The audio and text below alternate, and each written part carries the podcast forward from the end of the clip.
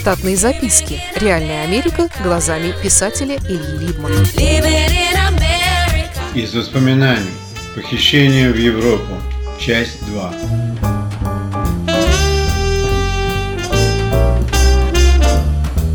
Досмотр прошел с малой потерей. Крем для бритья в емкости больше дозволенной был аннулирован. Все эти недозволенные предметы не должны попасть в частное пользование по закону. Но этот закон не соблюдают.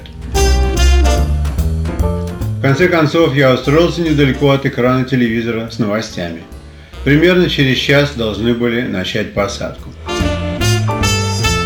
Если говорить по правде, никто из пассажиров не ожидал такой подлянки от American Airlines. Механики доложили, что они потеряли все виды электрического напряжения на борту самолета и перспективы найти его скромнее, чем они предполагали час назад. Как только объявили об этом, косоглазо одноглазый пассажир щелкнул языком своему темнокожему вознице и велел катить его в бар. Две польские женщины за моей спиной безразлично запшекали на тему перелетов. Еще одна парочка, состоящая из русской широколобой женщины с вытатуированными навечно бровями и полного крупного мужчины ее босса, собирались попасть на деловое совещание в Люксембург к завтрашнему полудню. Теперь отказались от этой цели, о чем оповещали по телефону люксембургских коллег. Многие из очереди просто сели на пол и достали кое-что. Двое русских мужчин под фамилиями Станаев и Петраков, как в старину, достали печеные картофелины, которыми заедали что-то жидкое из коричневого пакета. Их неоднократно подзывали к администраторам полета по фамилиям, так что не мудрено, что я запомнил, как их зовут.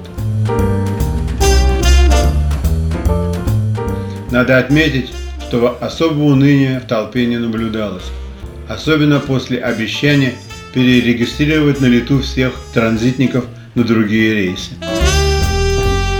Грузный босс рассказал своей широколобой подчиненной про историю их с женой матраса. Из рассказа следовало, что матрас – это единственная вещь, которую его жена не пожелала заменить на другой. Грузный босс пытался убедить ее, что мужчине не пристало спать на том же, на чем спал его предшественник. Но говорить ее он так и не смог. И теперь он вовсе не разочарован в этом. Уже четыре года они пользуются все тем же старым матрасом, только успевают переворачивать его понедельно вокруг его вертикальной оси на 180 градусов. Некоторые люди из ближайшего окружения закимарили под сагу о матрасе. Сосед польских женщин довольно бесцеремонно сообщил им, что ему нужно по нужде, так что им придется последить за его багажом. Русская бабушка в черных сетчатых сникерсах достала вязание два клубка пряжи в прозрачной пластмассовой коробке. И как раз в этот момент прозвучало объявление, что в связи с неисправностью самолета рейс отменяется. Всем пассажирам надлежит пойти к карусели номер 7 и получить назад свой багаж. А потом уже идти переоформлять свой полет на другое время. В карусели номер 7 собралось много разноязычного народа, который, как и я, должен был лететь через Лондон в какое-то иное место. Народы рассказывали друг другу о своих транзитных рейсах и желали другим добраться до места назначения. Я стоял рядом с человеком, которому нужно было попасть не только в Лондон, но из Лондона в Киев, а оттуда на поезд в Харьков. Он неплохо говорил по-английски по телефону со своим агентом. И скоро я узнал, что дела наши плохи. Карусель не работала целый час. За это время русские пассажиры Станаев и Петраков доели всю свою печеную картошку и пили теперь уже из плоских фляжек, каждый из своей, не закусывая. Большелобая, с бровями, в вертикальном положении, и сама оказалась не мелкого роста. Было понятно, что она занимается одеждой, потому что сама она была одета во все черное и обтекаемое, за исключением шейного платка зеленого цвета и красного ремня на круглом оттопыренном животе. Она походила на гигантский поплавок «Явный живец». Вместе с грузным боссом они уже давно смирились с непопаданием в Люксембург на совещание и обсуждали теперь, как получить сейчас билеты на завтрашний рейс и квитанции на простой в гостинице и питание в ресторане до часа отлета. Большеголовая заметила своему боссу, что сегодня у него есть возможность попробовать не только другой матрас. Я получил свой багаж, одним из последних, потому что следовал предписанию и сдал его одним из первых.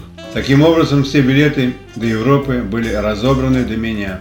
Мне выписали проездные на такси до дома и обратно, дали билет на аналогичный рейс следующего дня. По дороге домой я придумал хорошую фразу для домашних. Как быстро поднеслась неделя.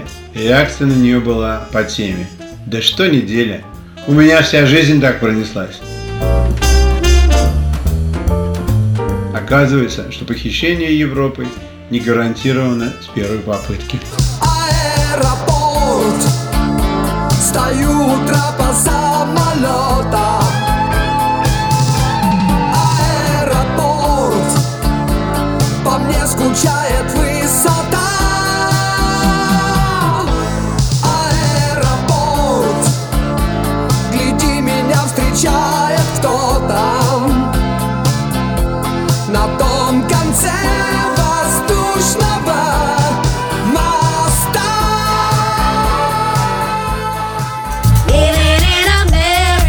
Штатные записки. Реальная Америка глазами писателя Ильи Либмана.